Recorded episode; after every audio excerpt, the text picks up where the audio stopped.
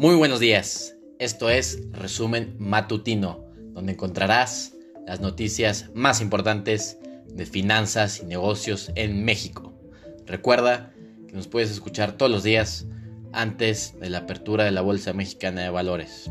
Podrás encontrarnos en Breaker, Google Podcasts, Overcast, Pocket Casts, Radio Public, Spotify y Anchor. Muy buenos días, esto es Resumen Matutino. Hoy es lunes 21 de septiembre de 2020 y estas son las noticias destacadas. El Grupo de Acción Financiera Internacional, GAFI, detecta alerta roja de lavado de dinero en criptoactivos. Sequoia Capital lanzó a tres de sus compañías a la bolsa la semana pasada. Y por último, Rusia aprueba medicamento contra COVID-19 que se venderá en farmacias.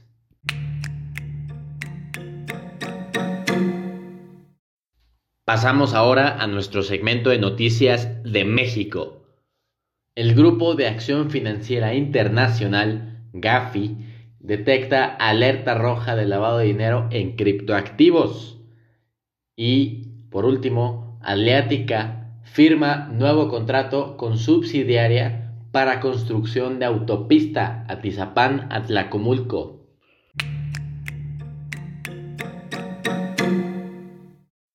Pasamos ahora a nuestro segmento de noticias internacionales.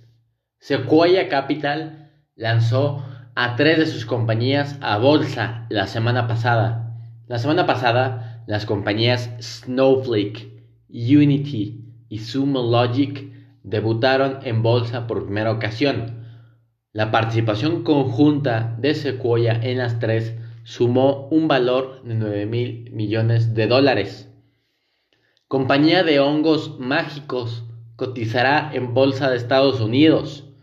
Compass Pathways, compañía británica que patentó una versión sintética del ingrediente activo en los llamados hongos mágicos, para su uso en la depresión resistente al tratamiento comenzó a cotizar en bolsa este viernes 18 de septiembre. Y por último, Rusia aprueba medicamento contra COVID-19 que se venderá en farmacias. El gobierno de Rusia aprobó el uso ambulatorio del medicamento Coronavir, que se convierte en el primer tratamiento contra el COVID-19 en venderse en farmacias con disponibilidad para una amplia gama de pacientes.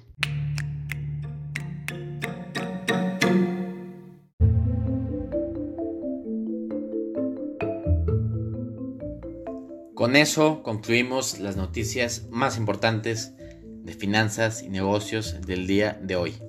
Gracias por escucharnos. Suscríbete en Spotify, Breaker, Pocket Cast y Radio Public.